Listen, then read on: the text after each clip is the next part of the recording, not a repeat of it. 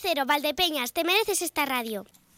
La atención al campo, son ustedes eh, más que conscientes, eh, está ahí. Los medios hemos estado muy pendientes de todo lo que ha venido ocurriendo en las últimas semanas, esas protestas, paros en carreteras y demás, y sobre todo la ruptura que existe entre el campo y las asociaciones agrarias. Yo no sé si esto está también detrás, porque me parece que se venía fraguando de antes, pero FECEVAL, la Federación de Empresarios de Valdepeñas, Campo de Montiel y La Solana, ha puesto en marcha también una sección agraria. Esto ya hace un tiempo eh, nos anticipó el presidente de FECEVAL que iba a ser así. Eh, hoy le damos forma también. O sea, esto ya tiene a personas a las que referirnos. Voy a saludar a Cándido Simarro como presidente de FECEVAL. Cándido, bienvenido, ¿qué tal? Buenos días, Emilio. Y viene acompañado de José Luis Molina, que es delegado de esta sección agraria. José Luis, ¿qué tal? Sí, efectivamente. Buenos días. Y Ángel Ruiz, buenos días. Muy buenos días, Emilio. Eh, vocal, en este caso. Eso es. Vocal. Bueno, em, ¿por qué una sección agraria en FECEVAL? O sea, ¿por qué han dado ustedes el paso a unirse a una federación de empresarios en lugar de a asociaciones agrarias? Bueno, pues si, en este caso me preguntas a mí, eh, te podría decir, bueno, pues que en la zona de, digamos, de la comarca de Valdepeñas y, pueblos limítrofes, eh, tenemos un, bueno, pues tenemos, digamos, unas connotaciones muy parecidas eh, distintas a, otras zonas que nos rodean ¿eh? y unos problemas muy concretos.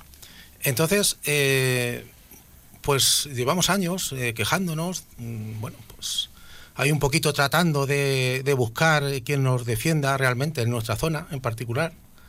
Y, es un poquillo complicado el, tema. Entonces hemos creído conveniente pues juntarnos y, y tomar las riendas un poquito nosotros de este tema y investigar qué es lo que vamos a hacer. Vamos a empezar investigando, como los buenos detectives. Vamos a investigar a ver qué posibilidades hay de cambiar la situación que tenemos, porque la situación es muy complicada.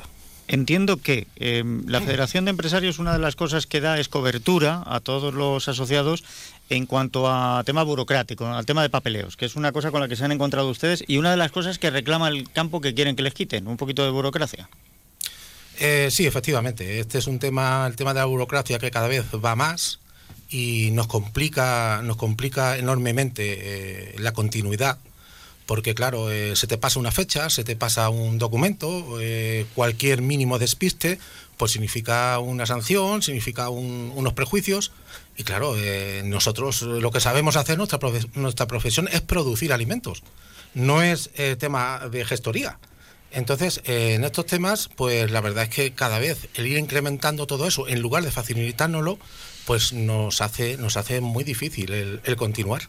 Candido, la asesoría que se da a una empresa no es la misma que se le tiene que dar a un agricultor. Entonces yo no sé si FECEVAL está ya preparado para dar esa asesoría o si esto va a depender de ahora lo que vayan avanzando desde la sección agraria o si tienen ya pensado quién puede dar esa asesoría en el futuro.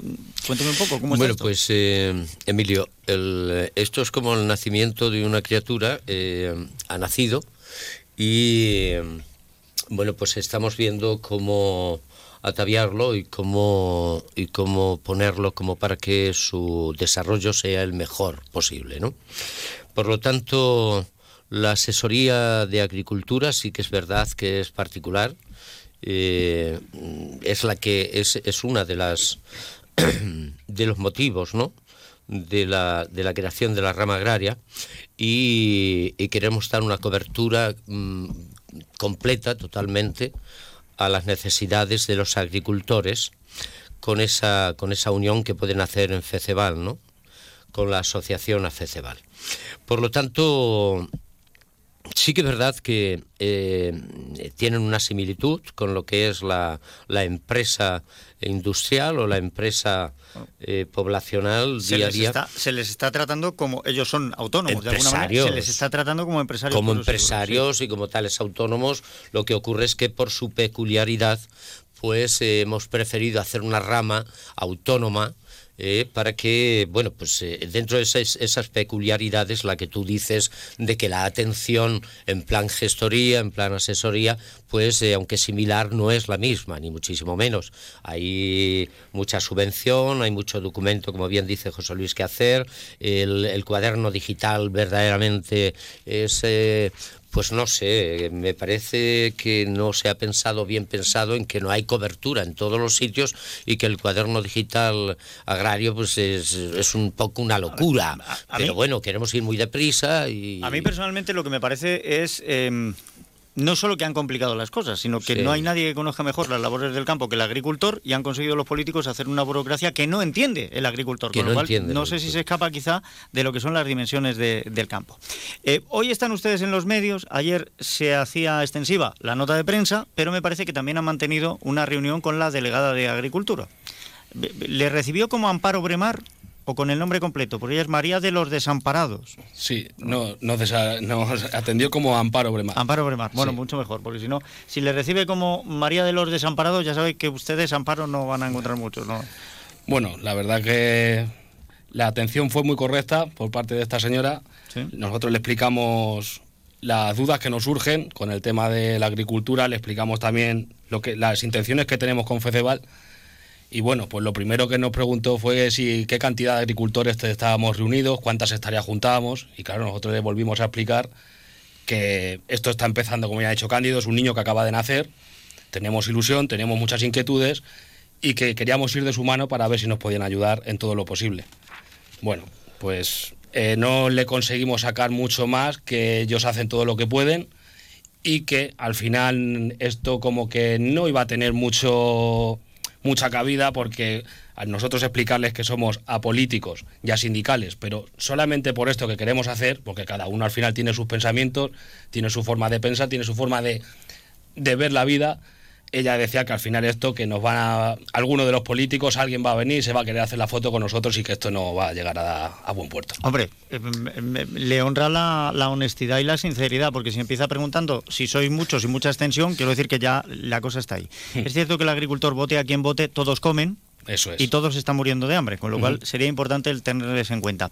¿Entran ustedes en lo que sería la media de explotación? La semana pasada con, Carlos Alsina, eh, Luis Planas, ministro de Agricultura, decía que la PAC puede perjudicar quizá a los más pequeños y a lo mejor a los más grandes, pero a la explotación media, 37 hectáreas, le va a venir bien. Bueno, pues la verdad es que en este caso eh, desconocemos un poquito la PAC eh, por, dónde, por dónde va a ir. Entonces, eh, y más ahora mismo conforme está el tema, que está un poquito revolucionado, que no se sabe eh, lo que se va, digamos, las directrices que van a sacar nuevas, lo que se va a cambiar. Estamos un poquito ahí indecisos en ese tema. Eh, lo que sí que es cierto, y eso sí que reivindicarlo en la zona de Valdepeñas, que es a donde nosotros nos queremos dirigir, es que en Valdepeñas, esto es algo que no conoce mucha gente, cobramos una PAC muy pequeña en comparación con los pueblos limítrofes de La Mancha. Tenemos una PAC muy pequeña ¿eh? podemos decir a lo mejor 80, 100 euros hectárea, comparado con 600, 700 euros de los pueblos que nos limítrofes que son de O Mancha.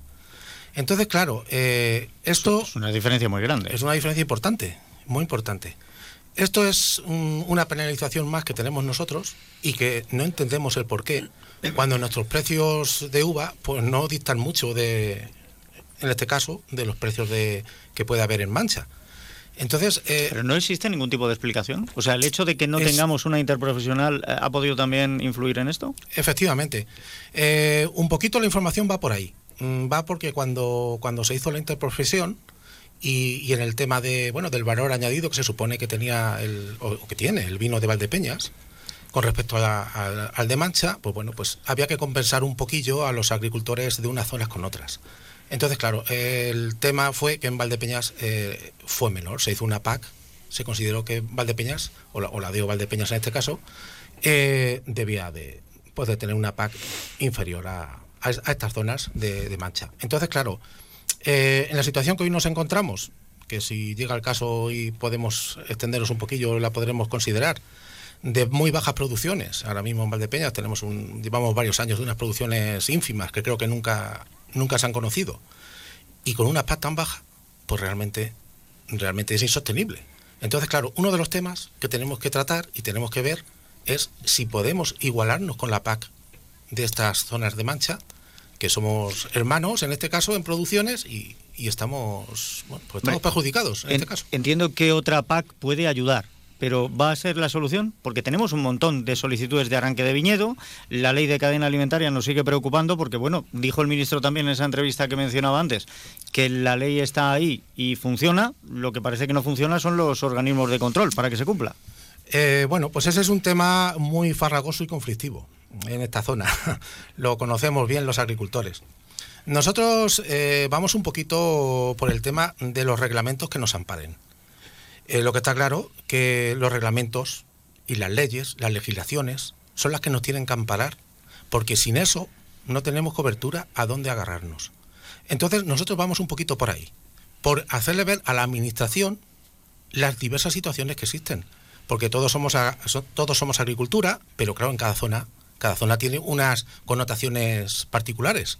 Entonces, en Valdepeñas, eh, lo que está claro que si seguimos como vamos, Valdepeñas no va a tardar muchos años en desaparecer como zona vitivinícola, zona de producción. Entonces, vamos a investigar a ver de qué manera esto se puede cambiar. Vamos a investigarlo. son, son muchos frentes los que puede haber abiertos ahí y hay que investigarlos para ver si hay posibilidades de revertir esta situación. Yo no quiero ser agorero, pero me da la sensación de que em, los pasos que están siguiendo, que son muy parecidos en esos colectivos de agricultores que se están manifestando y que están protestando, eh, les están llevando a ninguna parte. Primero porque el ministro con quien se sienta son con las tres grandes, aunque parece que ya no son tan grandes, porque hay una ruptura con el sector que es importante.